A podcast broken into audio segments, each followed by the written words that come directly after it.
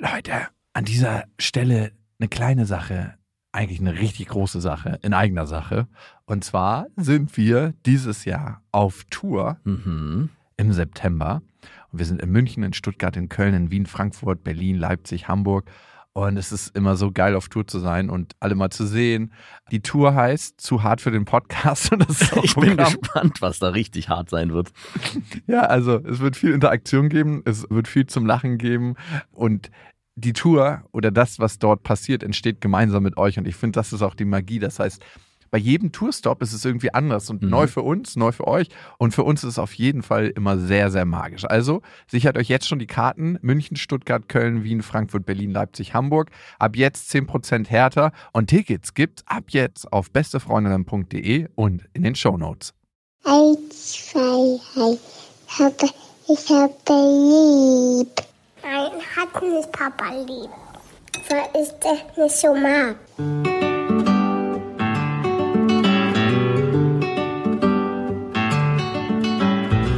Das sind beste Vaterfreuden. Keine bösen Wörter. Halt die Fremde, alte Schöpfe. Setz dich bitte hin. Der langweilige Podcast übers Kinderkriegen mit Max und Jakob. Hallo und herzlich willkommen zu Beste Vaterfreuden. Hello. Und heute gibt's ein Thema, auf das ich überhaupt gar keinen Bock habe, weil es so nervig ist wie die Sache selber. Back to Kita. Also, wenn man eine kurze Kita-Pause hat und seine Kinder zurück in die Kita schickt. Und wie das vor allem für die Kinder ist und die Eltern, die darunter zu leiden haben. Sag mal, deine Tochter ist doch unter drei Jahre alt, oder? Oh, Eva Raas, was halten Sie davon, dass die liebe Lilla in die Kita kommt? Bevor wir das Thema besprechen, wenn du jetzt die Pistole auf die Brust gesetzt bekommen würdest und dich entscheiden müsstest, du dürftest nur ein Kind kriegen, Junge oder Mädchen, was wär's? Junge. Warum? Ich habe dich auch schon oft Mädchen hören sagen. Ja, bevor ich ein Kind bekommen hatte, hatte ich mir auch ein Mädchen gewünscht und das ist ja dann auch in Erfüllung gegangen. Und ist auch alles gut so. Aber wenn ich jetzt im Nachhinein mit dem Wissen, beide Geschlechter erlebt zu haben, Weiß man, dass man mit einem Mädchen nichts anfangen kann. na, das stimmt überhaupt Das nicht. taugt nichts. Das ist absoluter Quatsch. Aber die Identifikation ist schon nochmal anders mit einem Jungen als mit einem Mädchen, als Mann.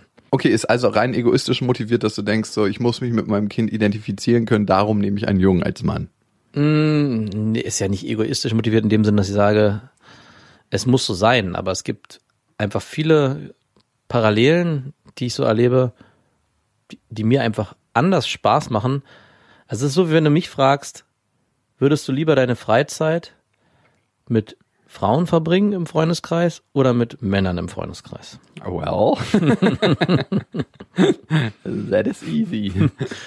Und so ein bisschen in die Richtung geht es auch. Also es ist ja nicht so, dass ich nicht sage, beides hat was für sich, aber wenn ich mich dann entscheiden müsste mit dieser Pistole am Kopf, Nee, du hast ja an der Brust, keine Sorge. Achso, okay. Ja, schlimmer eigentlich. Ne? Ich habe letztens gelesen, dass äh, Kopfschüsse bei Selbstmorden, ein furchtbares Thema, sehr oft sehr tragisch enden und oft nicht das gewünschte Ergebnis haben, sondern oft, genau, oft in Behinderung enden oder was auch immer.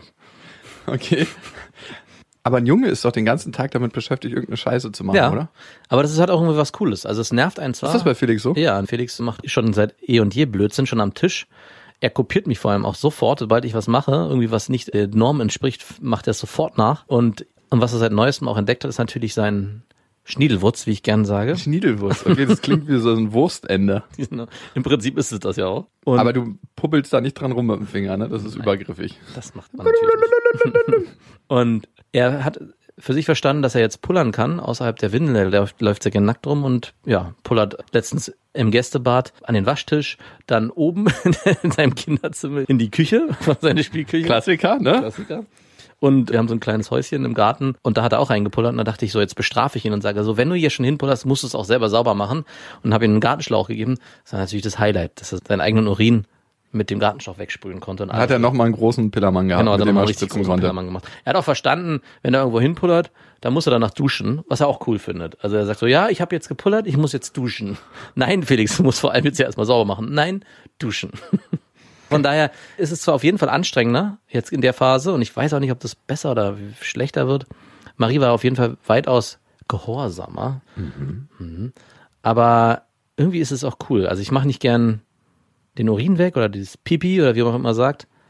Aber so die ganzen, es gibt so kleine Nuancen, die sich schon, glaube ich, eher aufs Geschlecht beziehen als auf den Typ. Felix, ich liebe dich einfach ein Stückchen mehr. Du Nein, machst mir mehr Spaß. Nein, die Frage hast du mich auch schon mal gestellt. Das stimmt auch nicht. Ja, natürlich nicht. Aber es hat auch nicht mit dem Gefühl zu tun, dass ich irgendwie den einen mehr oder weniger liebe. Das ist, komischerweise ist das exakt gleich. Wie gesagt, manchmal verändert sich das so ein bisschen. Mal tendiert es mehr in die eine Richtung, mal mehr in die andere.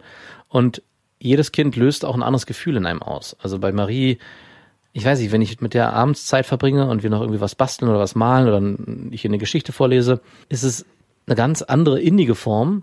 Und wenn ich mit Felix was mache, hat es auch sofort so einen Blödelcharakter. Also dieses, was ich vorhin beschrieben habe, mit den Vergleich mit Freunden sich treffen oder mit Freundinnen sich treffen, also Männern oder Frauen, der passt da sehr gut, weil auch da ist es so, dass man mit Freundinnen eher in so ja, tieferen Gesprächen war, nicht unbedingt, ja, aber mit Männern hat es am Anfang immer erst so diesen, hey, was machst denn du? Und man hat irgendwie Sport gemacht oder irgendwie die Zeit einfach nur verstreichen lassen, ohne sich jetzt über den Sinn darüber auszutauschen. Und mit Frauen hat es oft, oder mit Freundinnen hat es oft auch immer noch so einen, einen tieferen Nachklang. Und ich suche eher die Leichtigkeit im Leben. Triffst du dich lieber mit deiner Mutter oder deinem Vater? Weil ich finde, bei den eigenen Kindern hinkt der Vergleich männlich-weiblich. Nee, bei den finde ich es überhaupt nicht. Bei den Eltern finde ich es weitaus schwieriger. Weil Okay, triffst du dich lieber mit deinem Vater oder mit deiner Mutter? Und beiden nicht gerne. Also deswegen, ich kann es da wirklich nicht aufs Geschlecht beziehen, überhaupt nicht, sondern das ist für mich eher personenbezogen, komplett. Also da hat es damit gar nichts mehr zu tun, weil ich da diese ganzen Aspekte, die ich bei den Kindern männlich-weiblich als positiv oder vielleicht auch negativ beschreibe, denen gar nicht mehr zuordne. Die sind einfach schon alt und verschrumpelt, da ist nichts Weibliches und nichts Männliches mehr, das sind einfach nur noch Großeltern. Von daher, ich treffe mich am liebsten mit beiden zusammen. Die gibt's auch gar nicht mehr getrennt. Bei dir ist es ja vielleicht anders. Deine Eltern sind ja getrennt. Aber ich erlebe meine Eltern so gut wie nie, wenn sie uns besuchen oder wenn wir sie besuchen, getrennt. Also es ist meistens dann so, dass beide zusammen da sind.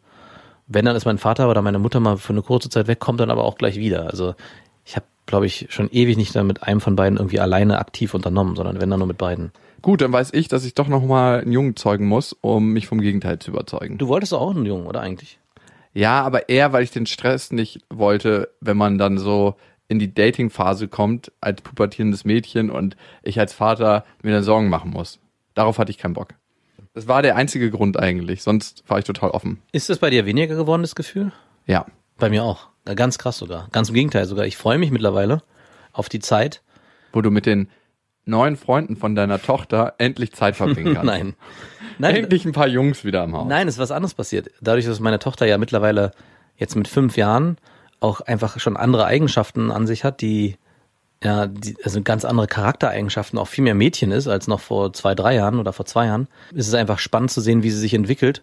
Und auch auf diese Phase freue ich mich so ein bisschen, um zu sehen, wie sie die meistert oder wie sie die bewerkstelligt, was sie auch mit ihr machen wird. Also wie sie sich dann zwar auch von uns loslösen wird, das wird auf jeden Fall ja auch kommen, aber ich bin gespannt darauf, wie es ist, sie zu beobachten. Also das ist mittlerweile auch das, was ich merke, was das ganz viel vom Elternsein ausmacht, die eigenen Kinder beobachten, das Verhalten zu interpretieren und für sich auch als positiv oder negativ zu empfinden, aber da auch ja ein bisschen sein Glück drin zu finden, wie sich die Kinder entwickeln, was was passiert, was sie auch für eigene kleine Schritte gehen in ihrem Leben, was sie sich trauen, wenn sie mutig sind, was sie sich nicht trauen, wenn sie traurig sind oder feige sind, dass man das einfach miterlebt und gespannt darauf wartet, was als nächstes kommen wird.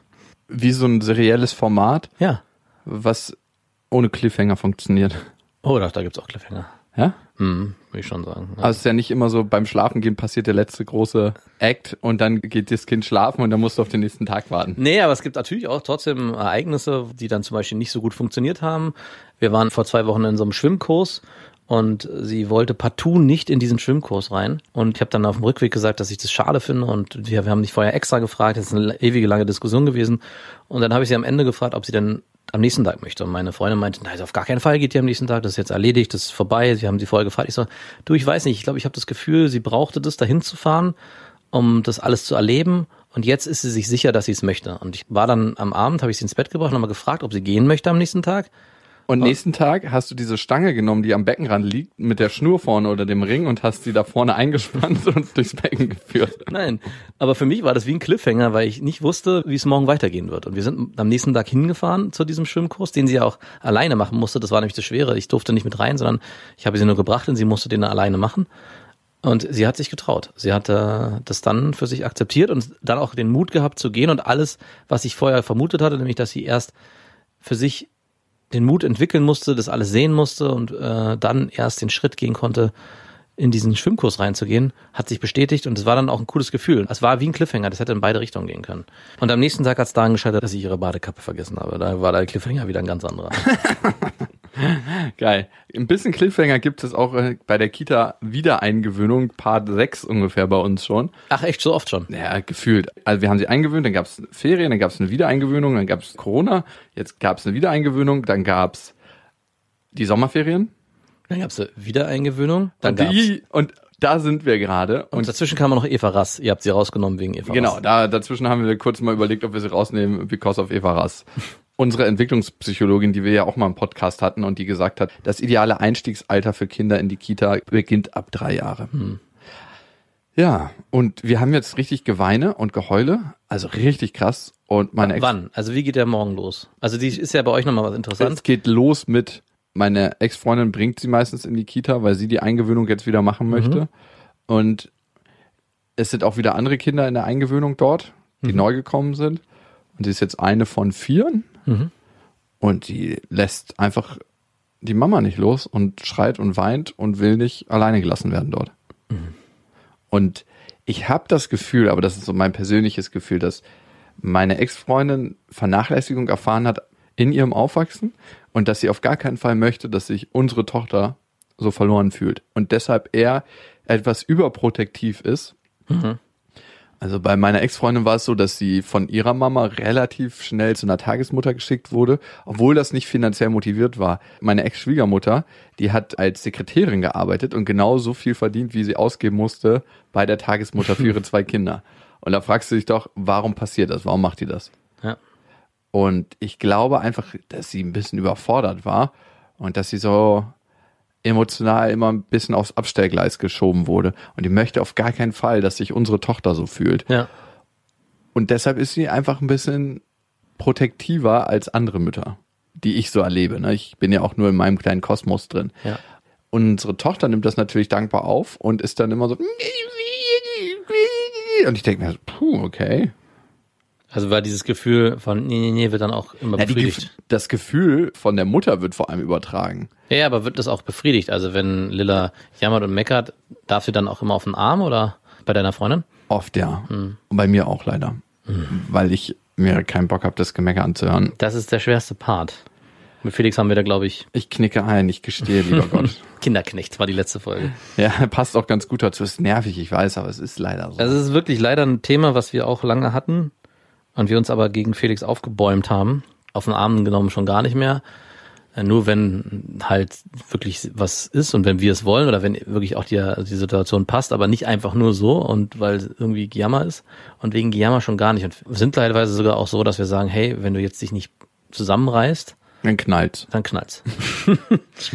Nein, es gibt so Situationen am Esstisch zum Beispiel, wo er partout nicht zu beruhigen ist, weil er alles haben will, nicht selber aber gar nicht weiß, was er will und dann nur rummeckert und dann am Ende bei Mama auf den Schoß will und wir dann sagen, ey nein, wir essen jetzt, es gibt jetzt gar keinen Grund, alles ist gut und wenn du das nicht aushältst, dann ist es jetzt halt einfach so und dann bleibst du hier sitzen und schreist und wir essen jetzt in Ruhe und danach, nach dem Essen, kannst du bei Mama auf den Schoß.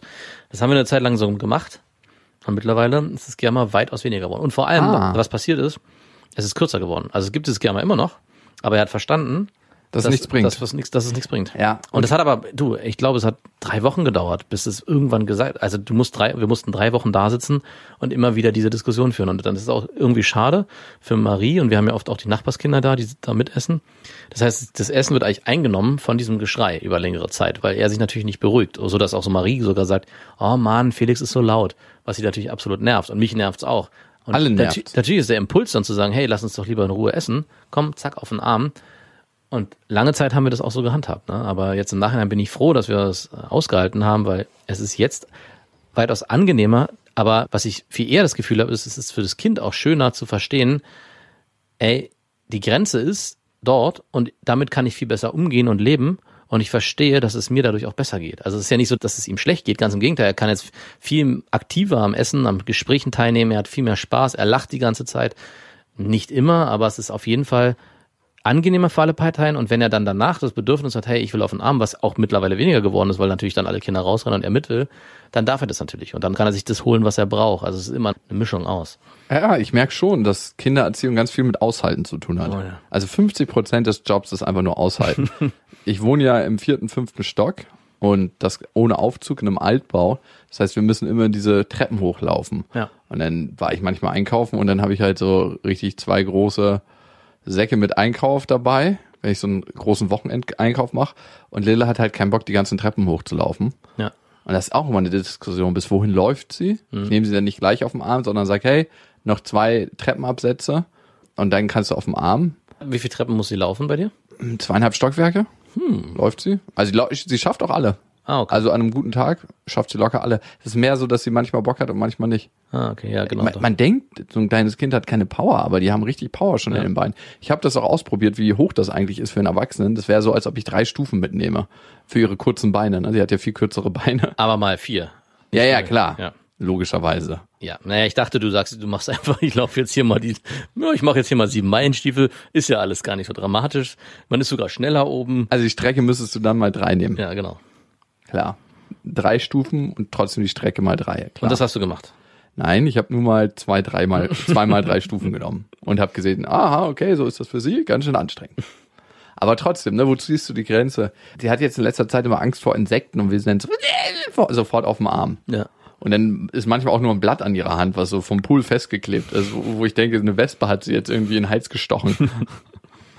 das ist schon ganz schön krass. Denkst du, das mit der Kita einfach durchziehen oder wie sollte man damit umgehen? Was würde Eva Rass dazu sagen? Was Also, würde Eva Rass sagen? also Die hätte auf jeden Fall den Klammergriff gemacht.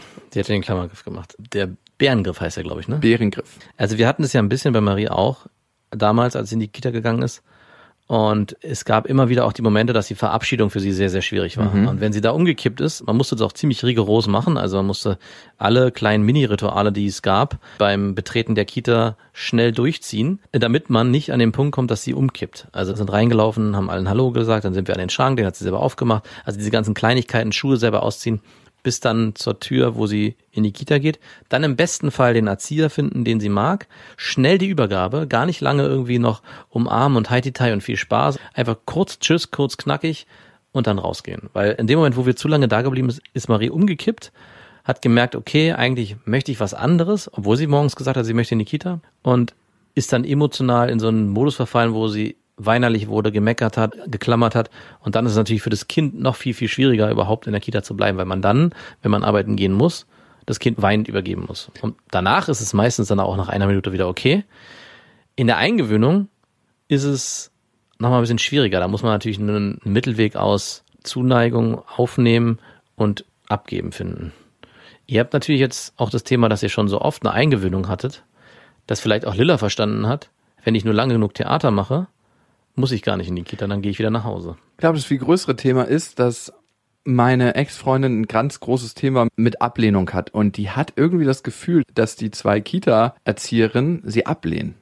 Und dass die irgendwie ein Thema mit ihr haben, was ich überhaupt nicht das Gefühl habe. Also die sind halt ganz normal, die sind so richtige Berliner Charaktere, nicht auf den Mund gefallen, bisschen frech, aber das finde ich total sympathisch und auch erfrischend für die Kinder. Ja. Und die kriegt manchmal Dinge in falschen Hals. Also, ey, mal allein die Historie, denen sie sich alle angelegt hat. Sie hat sich schon öfters mit meiner Mutter in den Haaren gehabt, natürlich mit ihrer Schwester, mit ihrer Mama. Mit meiner einen Schwester ist sie krass verstritten. Mit welcher? Aber, mit der älteren, aber die sind beide ein bisschen psycho. Muss man, mit mir sowieso. Aber wir haben uns jetzt ganz gut eingekriegt über die letzten Monate. Ja. Aber auch, weil wir uns nicht sehen. Ich weiß, dass es einfach der Fakt ist, dass Ah, wir in der Woche vielleicht zehn Minuten Zeit zusammen Ach, wirklich so wenig? Ja, was denkst du denn? Ach, keine Ahnung, ich dachte, durch die Übergaben und so gibt's Nein, die sind wirklich so pang, pang. Ach, krass. Also da passiert gar nichts. Und jetzt auch mit den Erzieherinnen. Und meine Vermutung ist, dass sie versucht, eine Begründung für ihre Angst zu finden und die darin sucht, dass die Erzieherinnen jetzt nicht so gut sind und dass sie sie nicht mögen und dass sie jetzt auf einmal ein Thema mit den Erzieherinnen hat und so. Ey, das ist so anstrengend. Ich weiß gar nicht, was ich machen soll. Aber ist es in irgendeiner Form zu bestätigen? Also es ist ein bisschen schwierig. Ich kann zum Beispiel auch verstehen, auch bei meiner Freundin war es so, dass wenn die das Gefühl hatte, die Kita oder die Erzieherin dort passen nicht zu ihr oder passen nicht ins Gesamtkonzept oder sie fühlt sich da einfach nicht wohl, darum geht's am Ende, dass sie dann auch gesagt hat, nee, dann geht die Kita halt auch nicht. Und ich habe dann auch mal gedacht, hey, das kann doch nicht sein. Also klar, kann es mal Personen geben, die schwierig sind, aber bei so einer Kita gibt es genug Leute, die dort arbeiten und im Prinzip machen die alle einen guten Job. Es kann doch nicht daran Gibt ein scheitern. paar schwarze Schafe. Gibt vielleicht ein muss paar man einfach sagen. Zum Glück gibt es wenig Männer in der Kita. Nein, Quatsch. Ganz im Gegenteil, sollte sogar mehr geben. Aber natürlich ist es eine schwere Voraussetzung, wenn Lilla das spürt, dass seine Ex-Freundin eine Abneigung hat gegen die Erzieherinnen, dann geht natürlich Lilla niemals zu den Personen, die deine Ex-Freundin eigentlich nicht leiden kann und sogar abweist. Warum sollte sie dorthin gehen? Also das wird sie ja spüren. Total. Also es muss eine, zumindest eine, eine professionelle Sympathie zwischen Eltern und den Erziehern herrschen, damit die Kinder überhaupt das Gefühl haben, okay, ich werde hier in vertraute Hände übergeben. Und wenn das Gefühl nicht da ist, dann kann ich absolut verstehen, warum Lilla meckert und weint. Okay, was kann ich jetzt tun? Schlau wie Schlumpf. Könntest du denn die Eingewöhnung machen? Ja, doch. Also ich könnte das übernehmen. Ich würde mir dann meine Termine anders legen und abends oder bis in die Nacht arbeiten. Sie meinte jetzt, dass sie das gerne machen würde, weil Lilla gerade an ihr so hängt im Moment. Ja, ist vielleicht sogar, wäre es sogar andersrum besser. Oder hängt sie an dir genauso? Immer wenn Mama nicht da ist, hängt sie an mir auch. Ja, okay. Sobald Mama da ist, hängt sie mehr an ihrer Mama. Also hängt sie an euch beiden. Ja, aber jetzt auch nicht so extrem. Ich merke immer, dass ich so mehr Vertrauen in meine Mitmenschen habe. Letztens ging es darum, dass sie das erste Mal bei meiner Mama schlafen sollte und sie liebt meine Mutter. Ne? Also wenn meine Mutter kommt und Lilla bei mir ist, dann möchte sie sofort eigentlich bei meiner Mutter auf dem Schoß und mit ihr Zeit verbringen und bei ihr sein und bei ihr in der Nähe sein. Wir waren jetzt auch ein Wochenende Urlaub machen und da habe ich schon richtig gesehen, dass sie sich so die mütterliche Wärme auch bei ihrer Großmutter abholt. Und ey, das wäre schön für sie gewesen, da zu schlafen. Und Aber meine Ex meinte sofort, nur über meine Leiche. Auf gar keinen Fall. Was sollst du denn da sagen? Also da kann ich mich dann entscheiden, da gibt's zwei Wege für mich. Ja. Krasser Streit Ja. mit ungewissem Ende oder zu sagen, okay, übertrag du da mal deine Angst oder auch was immer du für ein Thema hast auf unser Kind. das ist auch eigentlich schade für Lilla. Ne? Total. Kann verstehen, dass seine Freundin darauf keine Lust hat. Ich habe das ja auch öfters mal das Thema gehabt. Aber am Ende, wenn Lilla das will, und das wäre ja nochmal zu ergründen und zu, man kann es ja auch erstmal niedrigschwellig machen und zu gucken, hey, wer sobald irgendwas ist, kommen wir und holen sie ab. Aber sobald Lilla das will und das auch zulässt, bin ich der Meinung, sollte man auf die Bedürfnisse des Kind gehen. Und ich, wie sie ist jetzt auch alt genug dafür. Voll. Und ich, Sie hat noch nie irgendwo anders übernachtet, außer bei meiner Ex oder mir. Und mit zweieinhalb, finde ich, kann das langsam anfangen. ja, kann es. Also ich würde sagen, um dem Ganzen so einen kleinen Punkt zu geben, ich werde mal mit meiner Ex reden, ob ich die Eingewöhnung machen kann, ob sie damit einverstanden wäre. Und dann probieren wir das einfach mal aus. Und dann treffen wir uns nochmal hier im Podcast. Aber das war es natürlich noch nicht. Wir haben noch ein paar Hörermails für euch. Eigentlich Ja. wollte ich noch erzählen, wie super gut Felix in die Kita geht, um dir ein bisschen schlechte Laune zu machen. Danke, kannst du mir beim nächsten Mal erzählen. Der schiebt nämlich Mama weg bei der Eingewöhnung, die er jetzt gerade hatte. Nach zehn Minuten sagt Mama soll nach Hause gehen und ihn später abholen. und als sie ihn dann nach einer Stunde geholt hat, weil es so abgesprochen war, hat der so gemeckert, wie glaube ich Lilla gemeckert hat, als sie da bleiben musste. Der hat nur protestiert und wollte auf gar keinen Fall nach Hause und wieder zu Mama gehen. Obwohl er auch sehr Mama-anhänglich ist, aber er hat so einen Spaß und wollte unbedingt da bleiben. Ich dachte, ich höre nicht richtig. Heute ist er übrigens den zweiten Tag da und alleine reingelaufen und hat gesagt, Mama, geh bitte. Wie gut, ey. Ja, ich kann das schon verstehen mit dem Jungen. Mädchen sind einfach weinerlich und meckerig. Ja, genau, so erzieht man auf jeden Fall weinerliche Mädchen. Ja. Alter. Wir haben eine Hörermail bekommen, die fand ich ganz interessant. Wer entscheidet eigentlich darüber, ob man Kinder bekommt? Der Mann, die Frau oder beide zusammen? Die Antwort scheint einfach, aber nicht, nachdem man die Hörermail gelesen hat. Wir haben eine Hörermail bekommen von Anja und Anja schreibt an beste@bestefreundinnen.de mit dem Betreff Vaterfreuden. Ich habe die letzten sechs Jahre in einer Beziehung mich darum gekümmert zu verhüten mit der Kupferkette. Da ich vor kurzem eine Unterleibs-OP hatte, habe ich meinem Gynäkologen gesagt, er solle die Kette gleich entfernen, da schmerzfrei und in sechs Monaten wäre die Kette eh abgelaufen. Quasi musste sie raus. Wegen der OP ist jetzt erstmal sechs Wochen Sexpause. Jawohl. Und da ich mich, Jawohl. für manche Männer ist das jawohl.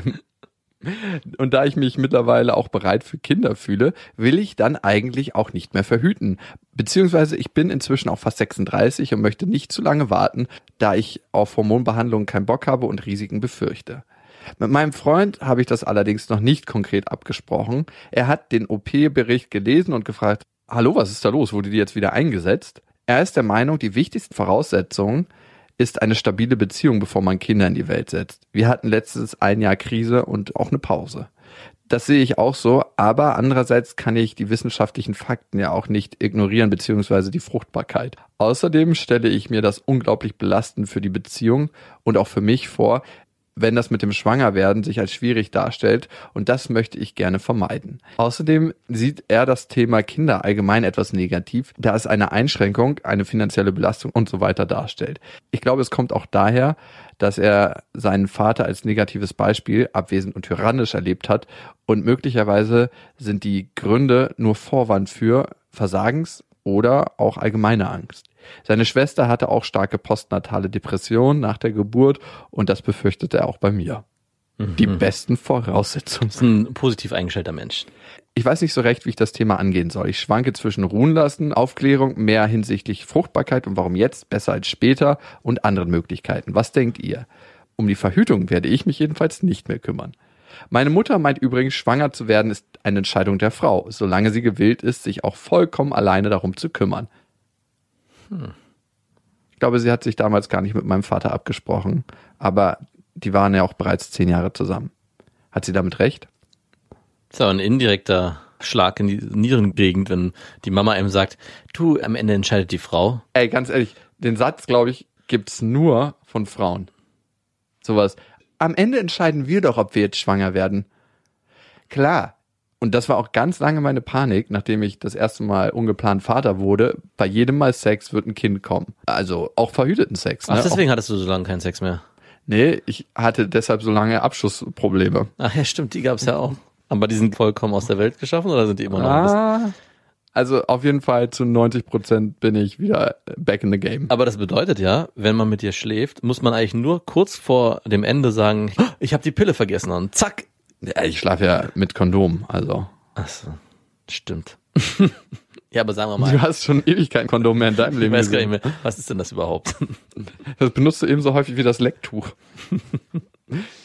Also ich sehe das nicht ganz so, dass das eine Entscheidung der Frau ist. Wenn es bisher so war, dass du dich um die Verhütung gekümmert hast, finde ich, braucht es eine klare Aufklärung deines Freundes. Ja. Zumindest den Satz, hey, ich kümmere mich jetzt nicht mehr um die Verhütung. Wenn du keine Kinder in die Welt setzen möchtest mit deinem Sperma, was du in mich abfeuerst, dann musst du dich selber drum kümmern.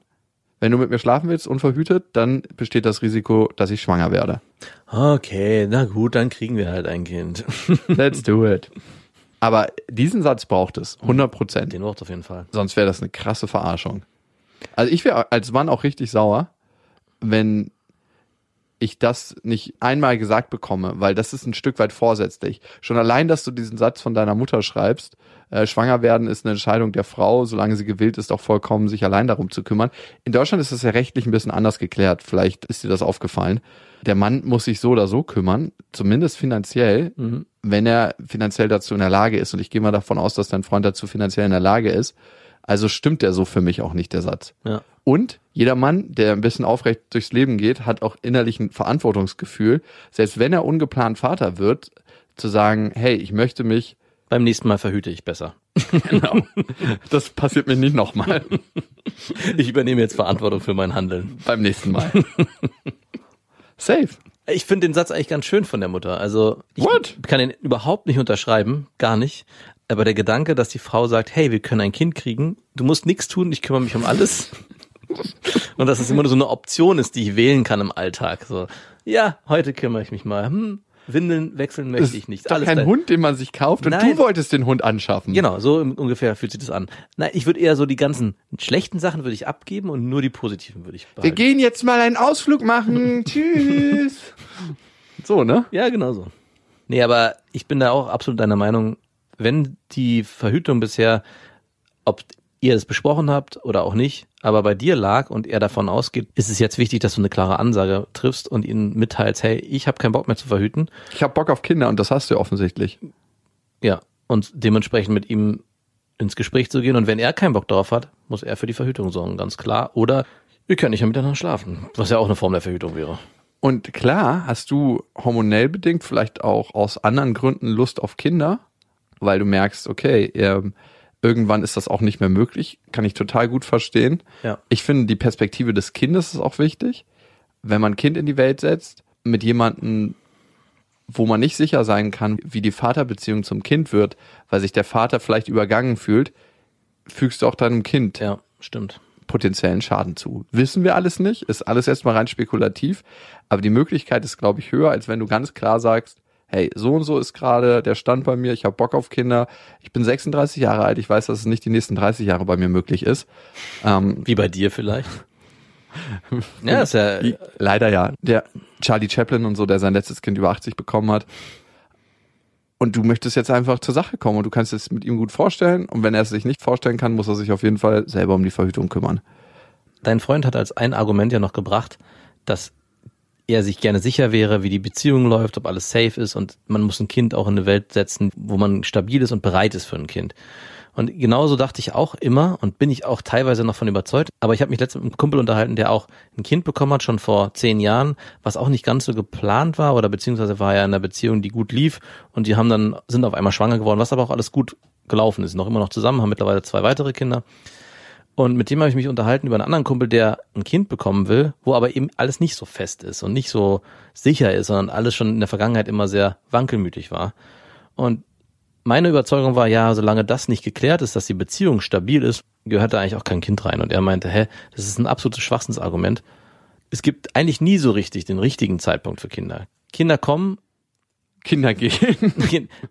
Nein, so nicht. Aber man kann sich sowieso nicht hundertprozentig perfekt ausmachen. Man kann gewisse Eventualitäten aus der Welt schaffen.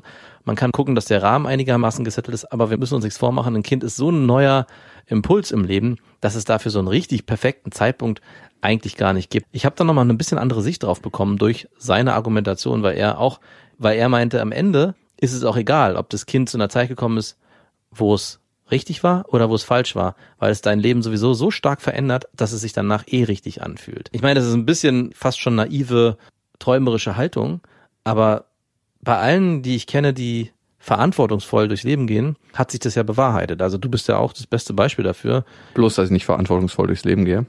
genau, dass du auch eigentlich nicht an dem Punkt warst, Kinder kriegen zu wollen und im Nachhinein würdest du, glaube ich, nicht wollen, dass es deine Tochter nicht mehr geben würde, sondern es ist mit einer der wichtigsten Elemente in deinem Leben, obwohl es eben nicht zu einem richtigen Zeitpunkt gekommen ist, sondern eigentlich zu einem völlig unpassenden. Egal, ob man die Beziehung zu deiner Partnerin sich anguckt damals oder auch die Lebensumstand allgemein, was du eigentlich vorhattest, war ein Kind ja gar nicht auf deiner Agenda zu dem Zeitpunkt in der Form, oder? Unterbewusst war ein Kind auf meiner Agenda, nicht bewusst. Und ich hatte immer den Wunsch, Kinder zu kriegen. Und ich kann dem zustimmen, auf jeden Fall, dass sich das Leben so verändert und so neu sortiert, dass es sich danach in den meisten Fällen richtig anfühlt. Ich glaube trotzdem, dass wenn ein Kind geplant ist, dass die Chancen, dass die Eltern auch zusammenbleiben und dass dieses klassische Familienmodell gelebt wird, größer sind, als wenn man sich ganz frisch kennengelernt hat und das ist nebenbei passiert. Klar. Aber es gibt immer auch Gegenbeispiele. Ich habe ja schon mal von einem Kumpel erzählt, der war sieben Jahre mit seiner Freundin zusammen, mega glücklich und im siebten Jahr haben sie sich dann entschieden, das Wunschkind schlecht hinzukriegen. Und im siebten Jahr hat er auch eine neue Kollegin bei der Arbeit bekommen, wo er mir immer wieder gesagt hat, ey, das ist eine ganz tolle, nette Frau, wirklich nur Kumpelinen, wir machen jetzt zusammen Sport und ich kann dir so viel erzählen. Und immer wenn dieser Satz kommt, Mhm. das ist die erste Lüge einer Affäre. Wir können uns so viel erzählen und anvertrauen. Immer wenn du diese Intimitäten mit einer fremden Person teilst, die eigentlich auch in die Beziehung gehören. Und Sport mit der machst. Sport, ja. Auch äh, wenn man dabei nicht liegen muss. Ist immer ein gutes Zeichen dafür, dass es in eine andere Richtung geht als geplant. Wir ringen. Wir ringen nur miteinander.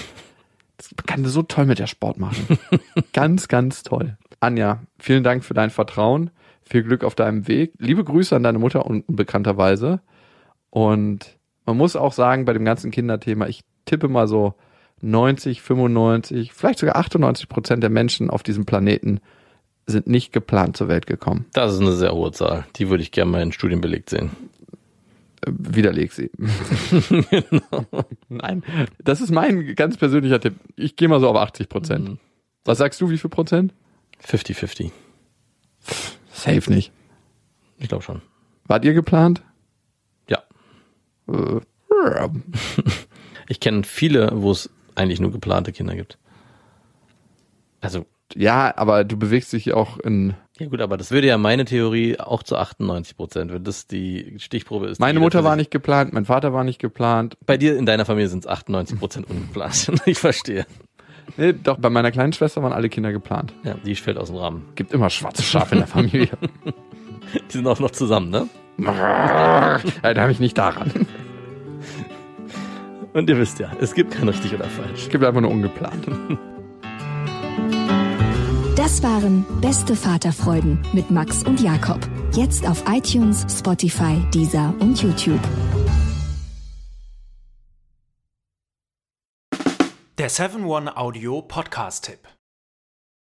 Hallo, ich bin Lynn. Und ich bin Leo. Ihr kennt uns vielleicht schon vom True Crime Podcast Mord auf Ex. Eigentlich sprechen wir da ja jede Woche über Verbrechen. Aber da gibt es ja noch ein anderes Thema, das die Menschen und uns schon immer fasziniert hat. Die Liebe. Krasse Geschichten, die wirklich passiert sind. Bonnie und Clyde zum Beispiel. Cleopatra und Caesar Oder Diana und Charles. oder halt Camilla. Liebe gibt's bei True Love aber auch nicht nur im klassischen Sinne. Es geht auch um Familie, um die Liebe zum Beruf oder sich selbst oder Freundschaft. Am besten sind ja auch eh die Filme, wo dann am Ende steht, nach einer wahren Begebenheit. Das sind so Geschichten, die kannst du dir eigentlich gar nicht ausdenken. Ja. Und das gibt's jetzt eben als Podcast. Und das Ganze heißt True Love.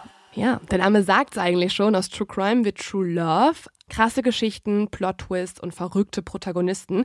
Es ist also in anderen Worten ein Podcast für alle, die True Crime hassen, aber auch für alle, die True Crime lieben. Macht euch bereit für ein neues Podcast-Genre, True Love. Oh, ich kann es gar nicht abwarten, euch die Geschichte zu erzählen von zum Beispiel dem Jungen, der nach seiner Mutter gesucht hat. Jahrelang, auch wenn ich wahrscheinlich dabei heulen werde. Oder die Geschichte von Sissy. Also der Film ist nichts dagegen. Ab dem 20. Oktober, überall wo es Podcasts gibt, True Love. Echte Geschichten, wahre Liebe. Voller Werbespruch, oder? Ja, aber es ist ja auch schön. Der Podcast macht ja glücklich. Ja, deswegen jetzt am besten direkt abonnieren.